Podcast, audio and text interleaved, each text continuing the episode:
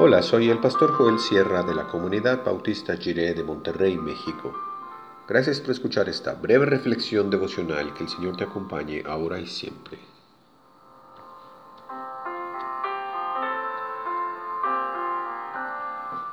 Un canto nuevo. Dice el Salmo 96, 1 y 2 en la versión La Palabra, Canten al Señor un cántico nuevo, que cante al Señor la tierra entera, canten al Señor, bendigan su nombre, pregonen su salvación día tras día.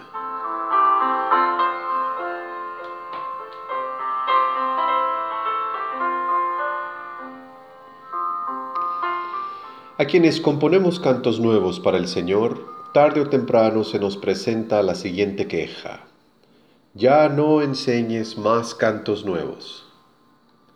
Con muy buena intención se nos dice que hay que dejar que los cantos sean bien aprendidos por la gente, que, los, que se los apropien, que los canten con más confianza. Y todo eso son consejos muy prudentes y sabios que hay que escuchar y atender.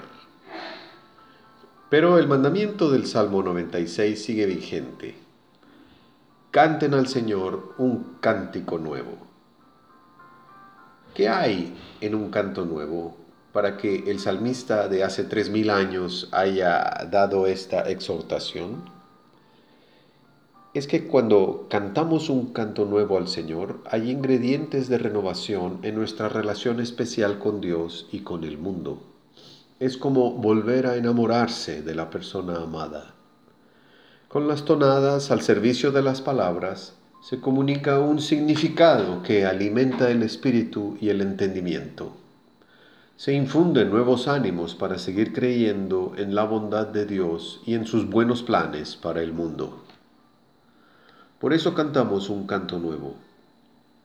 Cuando cantamos, como cantamos hace apenas una semana, es un nuevo canto para renacer, una esperanza de renovación, una promesa de restauración, una palabra de transformación, el Evangelio para revivir en Dios. Como el Salmo 96, usamos los cantos para bendecir al Señor y pregonar su salvación para subrayar que no se trata de un Dios más entre todos e igual a todos los dioses de las mitologías y de las religiones del mundo. Hay una enorme diferencia entre los dioses de los pueblos y el Dios verdadero, porque los dioses son inventados a imagen y semejanza del ser humano, son tótems representantes del clan, del bando, eh, de la tribu, de la facción o del partido, de la secta o de la denominación. En cambio, el Dios verdadero hizo los cielos y sostiene el universo entero para que no se derrumbe. El mundo está en el hueco de la mano de Dios y no será conmovido. Quiere decir que está seguro porque Dios lo sostiene.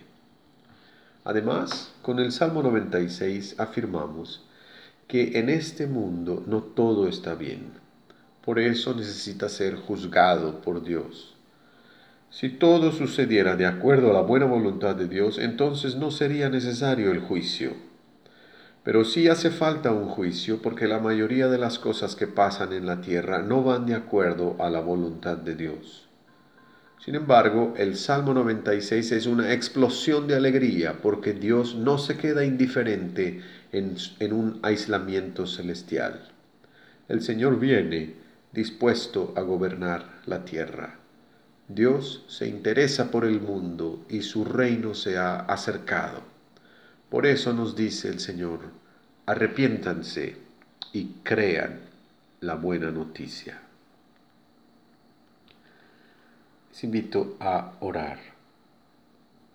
Querido Dios, danos la bendición de entonar un canto nuevo para ti, que renueve nuestro amor por ti y por el mundo al que has amado de tal manera. Amén.